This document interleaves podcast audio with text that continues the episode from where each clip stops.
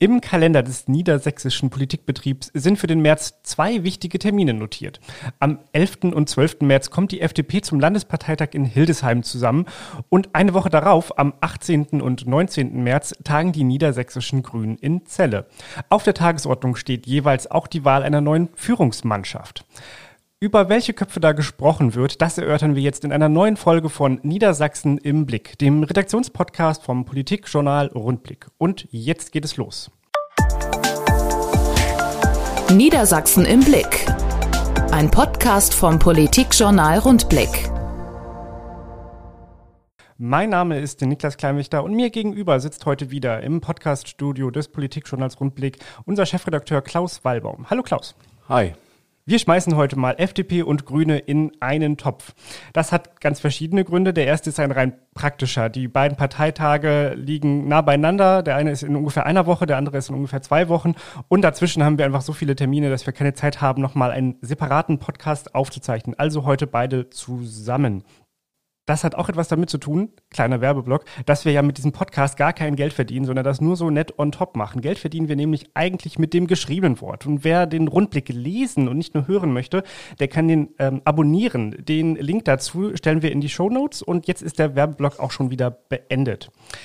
Deshalb kommen wir zurück zu FDP und Grünen. Es gibt nämlich auch inhaltliche Gründe, weshalb wir die beiden Parteien ganz gut miteinander behandeln können. Auf den ersten Blick denkt man vielleicht, die Ökos und die Wirtschaftsliberalen, die haben gar nicht so viel gemeinsam. Aber schaut man mal genauer hin, entdeckt man doch Gemeinsamkeiten. Man kann FDP und Grüne vielleicht als ungleiche Geschwister beschreiben. Beide waren lange Zeit die kleineren Parteien neben den großen Volksparteien SPD und CDU. In Niedersachsen hat man das in der vergangenen Legislatur ganz besonders deutlich gesehen, weil FDP und Grüne auch in der Sitzordnung als Oppositionsfraktionen eingekeilt waren zwischen den großen GroKo-Blöcken. Das war auch eine Zeit, in der FDP und Grüne einander näher gekommen sind hier in Niedersachsen. Hast du das auch so gesehen, Klaus? Ja, sie sind einander näher gekommen, zwangsläufig, weil sie auch gemeinsame Anträge mal schreiben mussten und sich verständigen mussten. Gerade so im Agrarbereich ist das ja nun eigentlich ganz ungewöhnlich, dass die Bauernlobby auf der einen Seite vertreten durch Hermann Gruppe und die Umweltlobby auf der anderen vertreten durch Miriam Staute, dass die zusammen agiert haben und sich gut verstanden haben. Aber das gab da eine Annäherung und äh, das ist auch im Zwischenmenschlichen durchaus so gewesen, dass die sich gut verstanden haben. Und umso bitterer ist es für die FDP, dass sie jetzt draußen sind aus dem Parlament, da mit auch ein bisschen aus dem Blickfeld der Grünen verloren gehen.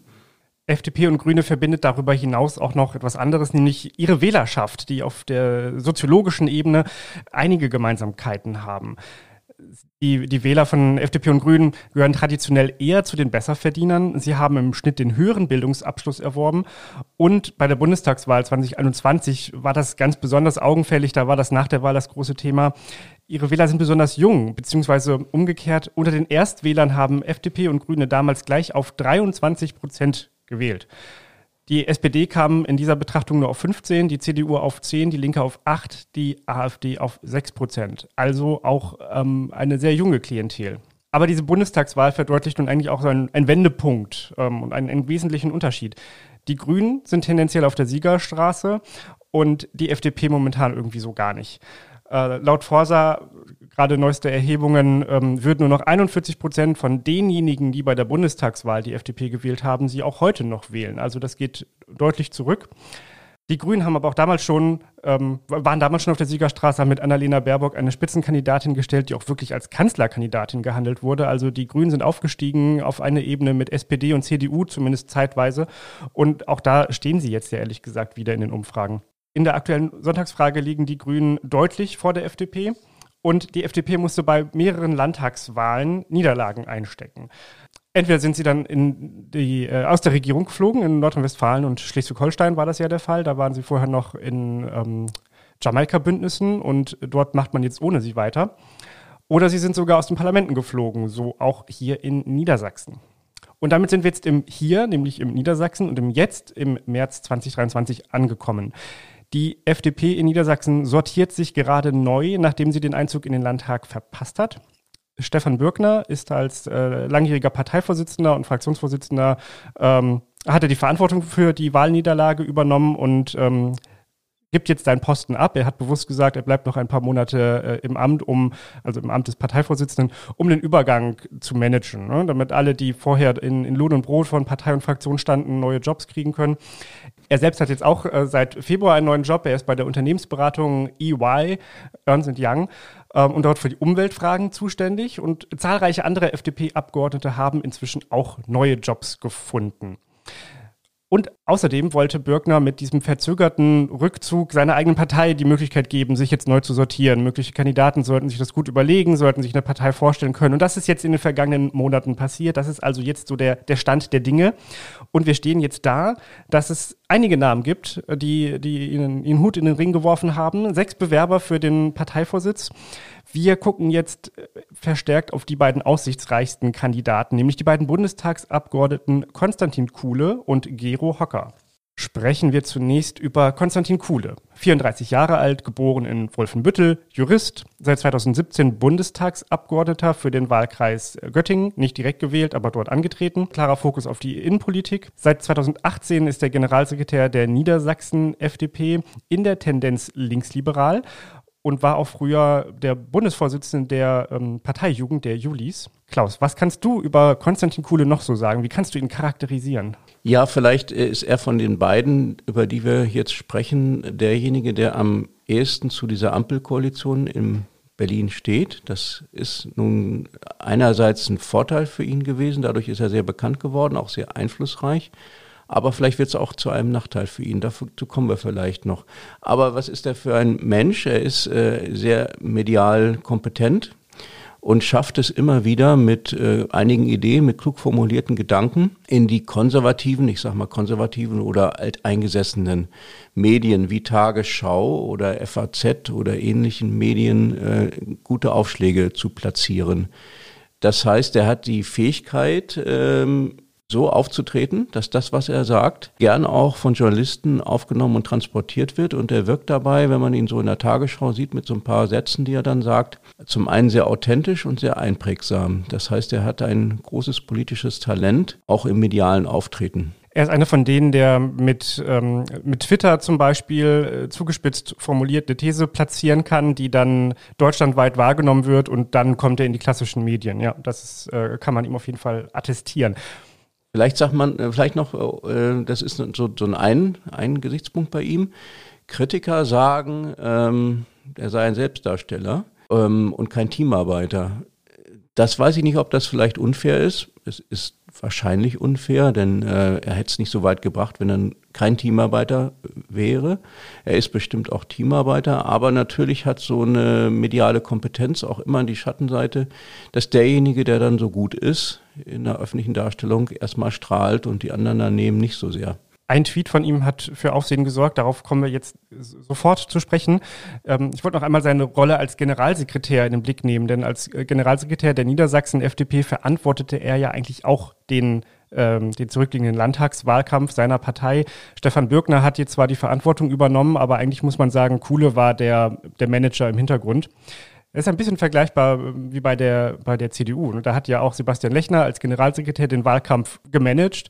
Ähm, er ist jetzt aber der, der nach dem Wahldebakel ja die, die Führung übernehmen konnte und der Parteivorsitzende musste die Verantwortung übernehmen und gehen. Ähm, erstmal da eine Parallele, die man jetzt vielleicht sehen kann, falls Konstantin Kuhle gewählt wird. Aber schauen wir nochmal auf den, den Wahlkampf und da muss man jetzt einfach mit ein bisschen Abstand sagen oder konnte man ziemlich schnell sagen, das hat alles nicht so funktioniert. Zwischendurch muss die FDP blanke Panik gepackt haben, weil sie gemerkt hat, ihre Themen fruchten nicht, ähm, die, die Herausforderungen äh, sind so groß, dass sie als kleine Partei kaum punkten konnten und alle haben sich nur auf die Regierung, also die, die ja doch die Regierungsfraktionen ähm, und Parteien in Niedersachsen fokussiert, nämlich äh, allen voran SPD und dann CDU und die, die FDP kam einfach nicht durch. Dann haben sie es versucht mit der Atomkraftdebatte. Das kam auch überhaupt nicht an. Das war nicht das, nicht das Bringer-Thema. Und dann äh, kam der äh, Tweet, den ich eben schon genannt habe. Wir haben damals schon darüber diskutiert. Ähm, kurz vor der Wahl hat, also im Wahlkampf Endspurt, hat Konstantin Kuhle dann geschrieben, in Niedersachsen steht mittlerweile fest, die CDU wird den Ministerpräsidenten nicht stellen. Nur mit einer Stimme für die FDP kann man eine rot-grüne Landesregierung verhindern. Nur mit, einer, nur mit der FDP ziehen Vernunft und wirtschaftlicher Sachverstand in die nächste Landesregierung ein. Sein Argument damals war also, man muss die FDP stark machen, damit sie eine Ampelregierung eingehen kann. Also man sollte Rot-Grün verhindern, indem man Rot-Grün-Gelb ermöglicht. Das, das war seine Argumentation, die ziemlich nach hinten losgegangen ist, oder? Ja, weil, äh, äh, aber ich glaube, er hat, er hat sogar so gedacht, äh, es ist sogar so seine Ansicht. Äh, er ist vielleicht tatsächlich der letzte überzeugte Anhänger, dass eine Ampelregierung, ob im Bund oder im Land, gut klappen kann, weil man sich auf gute Projekte verständigen kann. Das ist wohl tatsächlich so seine Haltung.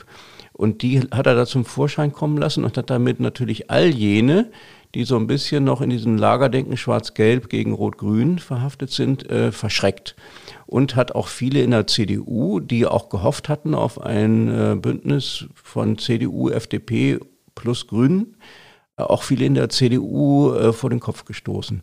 Und äh, das haben ihm viele auch in der FDP übel genommen. Aber du hast es schon richtig gesagt, Panik man sollte das vielleicht jetzt nicht überbewerten. Die haben die Umfragezahlen gesehen und haben gemerkt, dass ihr Wahlkampf nicht zieht und haben dann überlegt, auf den letzten Metern irgendwas zu tun, um das Ruder rumzureißen.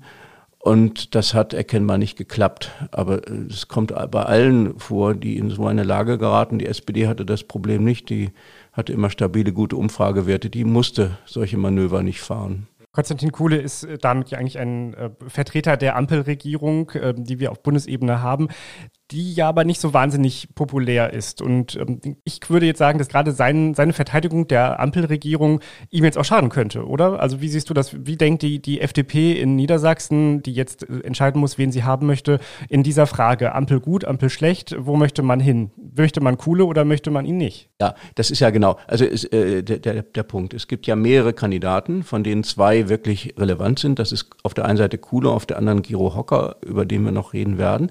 Aber äh, in dieser Konstellation ähm, rutscht Kuhle, obwohl ihm das gar nicht so lieb ist, in die Rolle des Linken und des Verteidigers der Ampel. Und das ist ja, wie gesagt, durchaus authentisch. Aber äh, Gero Hocker hat dann mehr so das Profil eines ähm, Schwarz-Gelben. Also mehr so das traditionelle FDP-Klientel, bürgerliches Lager gegen Rot-Grün, vor allen Dingen gegen Grün. Und ähm, der spielt das jetzt natürlich ein bisschen aus. Und äh, die Kritik äh, an der Ampel in Berlin, die in weiten Teilen der FDP-Anhängerschaft sehr stark ist und immer stärker zu werden scheint, sagen wir mal so, äh, diese Kritik ist Wasser auf die Mühlen von Gero Hocker und schadet Kuhle. Und deswegen wird es ein sehr spannendes Rennen. Bevor wir zu Gero Hocker kommen, noch auf eine andere Person. Ähm, beide Kandidaten haben immer noch eine Frau als Partnerin benannt in diesem Rennen. Es gibt also quasi zwei, zwei Duos, die gegeneinander antreten. Äh, Konstantin Kuhle hat die Lehrerin Imke Haken aus Großen Kneten im Kreis Oldenburg benannt. Ähm, wenn Kuhle gewählt wird, möchte er sie gerne zur Generalsekretärin machen. Äh, weißt du mehr über sie? Wie, wie bewertest du diese Duo-Taktik? Ja, die war ja ziemlich weit oben, ich glaube auf Platz zwei der Landesliste sogar und im Wahlkampf sehr aktiv. Sie kommt aus Oldenburg. Oldenburg ist ein großer Schwerpunkt seit vielen Jahren in der FDP. Das heißt, es ist auch taktisch gut gewählt. Äh, also aus Südniedersachsen und die Imke Hake aus Oldenburg, also aus dem äh, Norden Niedersachsens. Das ist eine gute Kombination und die wirkt sympathisch und aufgeschlossen. Insofern ist das ein guter Griff der zweite Mann, der meint, er wäre jetzt der geeignete Parteivorsitzende, um die FDP wieder aufzurichten. Das ist Gero Hocker. 47 Jahre alt, in Bremen geboren, von 2009 bis 2017 Landtagsabgeordneter, seit 2017 Bundestagsabgeordneter aus dem Wahlkreis Osterholz-Verden. Er war Cooles Vorgänger als Generalsekretär hier in Niedersachsen von 2012 bis 2018. Er wirbt für sich selber mit dem Claim Rückgrat Haltung Hocker er ist agrarpolitischer Sprecher der FDP-Fraktion im Bundestag. Mir ist er eher aufgefallen, wenn es um das Thema Wolf geht ähm, und auch da, durchaus damit, dass er mit äh, klimakritischen Positionen von sich reden gemacht hat. Wenn Kuhle nun der Linksliberale ist, dann ist Hocker wohl eher der konservative Flügel der Partei. Das hast du eben auch schon angesprochen. Was kannst du noch ergänzen zu Gero Hocker? Ja, er hat äh, anders als Kuhle nicht diese große mediale Fähigkeit er schafft es selten mit zugespitzten Äußerungen in die Tagesschau zum Beispiel und schafft es da aber auch eher in ein kritisches äh, Panoramamagazin, äh, wenn über merkwürdige Äußerungen von ihm äh, gesprochen wird. Das ist ein Nachteil, aber nicht unbedingt entscheidend. Ähm, Gero Hocker ist in der FDP sehr stark verwurzelt. Möglicherweise stärker als Konstantin Kuhle, was auch daran liegt, dass er schon etwas mehr Zeit hatte, äh, schon länger gewirkt hat, ähm, besser vielleicht schon vernetzt ist mit den vielen Kommunalpolitikern in der FDP. Er war ja auch lange Zeit Generalsekretär der Partei, ehrenamtlich und hat dann natürlich viele Kontakte knüpfen können. Und ähm, deswegen äh, wäre es verkehrt, ihn zu unterschätzen. Und wie gesagt, äh, die Kritik an der Ampel nützt ihm. Das wird ein spannendes Rennen. Ein Kollege sagte neulich, Hocker sei auf dem besten Weg, der Kubicki von Niedersachsen zu werden. Also ein bisschen poltrig, der alte weiße Mann. Ist es auch so eine, eine Stilfrage? Da ist der junge, smarte Coole und der eher ähm, auch äh, habituell konservativ wirkende Hocker? Das äh, finde ich übertrieben. äh, an Kubicki kommt er nun wahrlich nicht ran. Und Auf dem besten für, Wege. ja, aber das spricht auch für ihn. Der ist kein Kubicki, der ist also kein, kein Irrläufer, der äh, nicht kalkulierbar wäre in, in dem, was er sagt und was er tut. Er hat auch schon ähm, durchaus seriöse, ähm, eine seriöse Basis in der FDP. Also Kubicki, nein, das, das, das finde ich ist zu negativ. Auch Gero Hocker tritt im Duo an und zwar mit der Auricher Amtsrichterin Sarah Buss. Die soll jetzt nicht zwingend Generalsekretärin sein, wenn ich das richtig verstanden habe, sondern irgendeine Position in der Spitze im geschäftsführenden Vorstand der Partei übernehmen. Was kann man über sie sagen? Also das mit, der, mit den Positionen hängt auch damit zusammen, die reden über eine Satzungsänderung, die möglicherweise beschlossen wird, aber dann, wenn sie beschlossen wird, nicht gleich greifen kann. Es geht um die Frage einer möglichen Doppelspitze. Äh, halte ich aber jetzt nicht für das große Thema, diese Satzungsänderung. Also wahrscheinlich wird es so sein, der jeweilige männliche Kandidat von den beiden wird die klare Nummer eins und der andere wird dann, wenn er äh, Teil einer Doppelspitze wird, ähm, auch entweder Vorsitzender sein oder Generalsekretärin, aber dann die Nummer zwei sein. So, so würde ich das auffassen. Äh, ja, was über die Frau Bus zu sagen ist, ich glaube sehr wenig. Anders als Imke Hake ist sie noch nicht so profiliert im Wahlkampf hervorgetreten. Ich kannte sie gar nicht oder kenne sie nicht. Ähm, aber sicherlich ähm, ist auch hier äh, die Taktik ganz gut, dass man in Richtung ähm, Westen, Weser-Ems, Ostfriesland greift und dort ähm, eine Bastion sucht. Insofern auch das ein durchaus wohl taktisch überlegter Schritt. Was meinst du, wieso kommt die FDP plötzlich auf die Idee, auch eine Doppelspitze einzuführen? Das ist ja eine eher linke Einrichtung, linke Institution. Die Grünen haben das schon äh, quasi immer. Dann hat die SPD das übernommen. Dann hat man das bei der CDU jetzt auch immer mal diskutiert. Immer wenn es kritisch wird, überlegt man eine Doppelspitze zu nehmen, weil man dann beide Flügel befrieden könnte. Ist das hier auch einfach das simple. Ansehen der FDP? Nein, glaube ich nicht. Äh, nicht beide Flügel sondern äh, eher erstmal äh, sagen viele, es ist modern und wenn es modern ist, ist es vielleicht gut für uns. Ähm, das ist der eine Gesichtspunkt. Der zweite ist aber ganz praktischer. Die Partei ähm, muss ihre Kräfte verteilen und ähm, wenn man äh, also aus, keine, keine Landtagsfraktion mehr hatte als Basis und eine geschwächte Landesgeschäftsstelle und äh, die beiden Vorsitzenden Kandidaten sind ja Bundestagsabgeordnete, haben wir da also schon eine finanzielle und organisatorische Basis schon, aber aber Sie sind in Berlin. Sie sind in Berlin, genau. Und das muss alles nebenher organisiert werden. Und wenn man eine Doppelspitze hat, ist es ganz einfach praktischer, wenn man sagt, der Vorsitzende kommt oder die Vorsitzende kommt. Dann können das immer zwei Personen sein, die mhm. sich die Termine im Lande teilen. Und ich glaube, das steckt so ein bisschen dahinter. Was denkst du, wie es ausgeht? Ja, also vor zwei Wochen hätte ich gesagt, das wird der coole. Und jetzt sage ich, ich freue mich auf einen spannenden Parteitag. Wir behalten das im Blick. Am 11. und 12. März ist es soweit und wir werden natürlich auch im Rundblick und online wieder darüber berichten. Dann kommen wir jetzt mal zu einer etwas weniger kontroversen Partei, nämlich den Grünen. Das ist ja ungewöhnlich, dass ein Parteitag der Grünen potenziell ruhiger wird als ein Parteitag der FDP. Aber hier scheint es nun so zu sein. Böse könnte man jetzt formulieren, das kann ja auch damit zu tun haben, dass die Grünen einfach gerade ganz viele Posten verteilen konnten und gar nicht das Problem haben, dass sie zu viele Bewerber, sondern zu viele Positionen haben, die sie besetzen müssen. Klaus, du hast neulich von einer Personalnot bei den Grünen geschrieben. Wie sieht es da aus? Die ist zum, mit den Händen zu greifen, die Personalnot. Ähm, derjenige, der jetzt vielleicht gedacht hätte und von denen viele in der Partei gesagt hätten, der wäre ganz gut gewesen als neuer äh, Landesvorsitzender, Der arbeitet äh, jetzt als ähm, Büroleiter äh, vom Finanzminister. Und ähm, das ist mindestens so wichtig, dass der Finanzminister in seinem Umfeld gute Leute hat, denn da kommen einige schwierige Entscheidungen auf den zu, als dass die Grünen äh, eine funktionierende Parteispitze haben deswegen ist dieser Kandidat weggefallen und man ist dann auf die Suche gegangen und hat äh, dann hier und da geguckt und ja gut, es sollte möglichst keiner sein, der schon im Landtag sitzt, weil die Grünen haben ja immer noch diese Trennung von Amt und Mandat im Kopf. Äh, in Klammern gesagt, warum eigentlich, ist eigentlich Unsinn und äh, man sollte doch spätestens jetzt mal überlegen, ob man das nicht abschafft. Das finde ich sehr gut. Ich finde, über diesen Punkt sollten wir nochmal eine separate Podcast-Folge machen. Ich habe da gut. auch ganz viel zu, zu sagen. Sehr gut. Das heben wir uns nochmal auf. Sehr gut. Ja, aber das, das, das, das vergrößert natürlich das, das Problem. Und ähm, dann hat sich ja eine weibliche Bewerberin gefunden.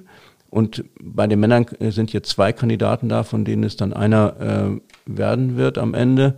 Aber das sind jetzt alles nicht Leute, wo man sagt, wow, die bringen jetzt die Sache großartig voran.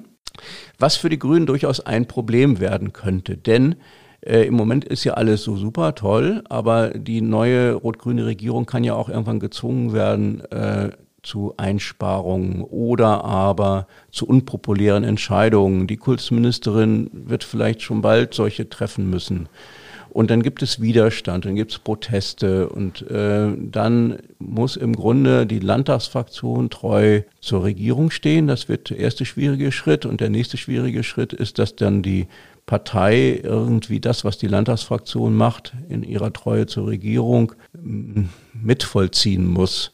Möglicherweise das eine oder andere leicht korrigieren kann, aber im Wesentlichen mitvollziehen muss. Und in solcher, solchen Situationen sind stärkere Figuren an der Parteispitze immer etwas besser, weil sie dann immer mehr so diesen, diese Stimmung der Basis repräsentieren können. Das können schwache Personen an Parteispitzen meistens nicht so.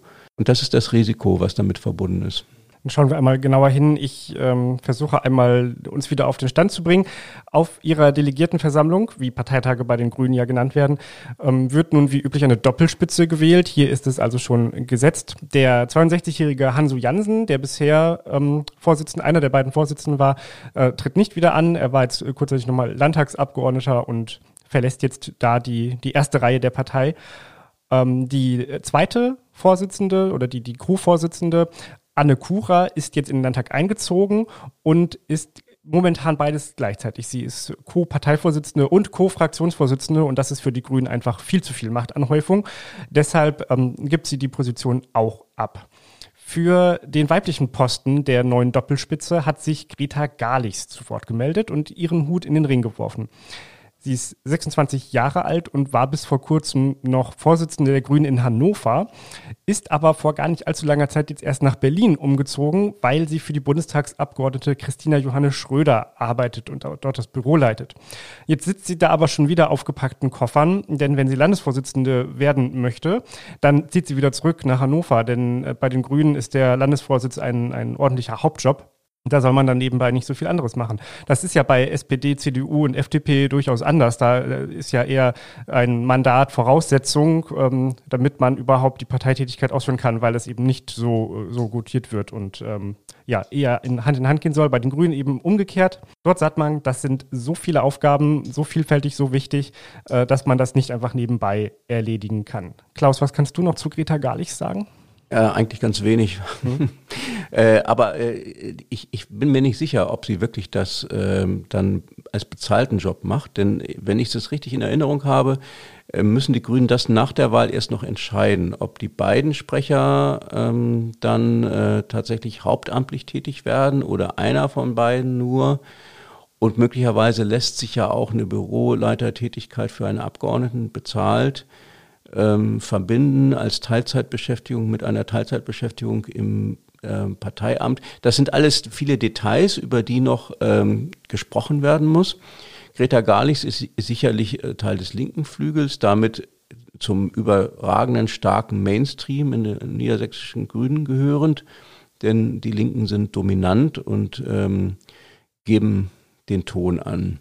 Und die Realos spielen eher nicht die große Rolle, sind eher die große Minderheit. Das macht sich dann hier auch bemerkbar. Realos sind ein gutes Stichwort. Wir kommen mal zu dem Männerposten äh, dieses neuen Sprecherteams der Grünen. Äh, der erste, der da sich hervorgewagt hat, das war Tobias Redlin, 34 Jahre alt aus der Region Hannover. Wo, welche Kommune genau, weiß ich gerade gar nicht mehr. Er war selber Landtagskandidat bei der vergangenen Wahl, hat es aber nicht in den Landtag geschafft und arbeitet nun für die Abgeordnete Lisa Beckmann. Lisa Beckmann kennt man jetzt vor allem wegen dieses Papiers der äh, Wertrealos, die gerade, das gerade kursiert ist, wo es unter anderem Kritik zu den, äh, zur, zur Migrationspolitik gab, ähm, an die eigene Partei gerichtet. Also eindeutig Realo-Flügel. Aber er war der Zweite, ne? Er war nicht der Erste. Ach, er war nicht der Erste. Wer, wer war der Erste? Der, der von dir gleich erwähnte. Okay, dann habe ich die Reihenfolge durcheinander gebracht. Mhm, mhm. Dann ist der erste, der sich äh, in den, ähm, äh, hervorgewagt hat, der Oldburger Ratsherr Ala Al-Hambi, und ich hoffe, ich habe es richtig ausgesprochen, 38 Jahre alt. Er stammt aus Syrien und ähm, arbeitet im Bereich der Energiesystemanalyse beim Deutschen Zentrum für Luft- und Raumfahrt in Oldenburg. Was kannst du zu den beiden Kandidaten sagen? Was, äh, wie wird das Rennen wohl ausgehen?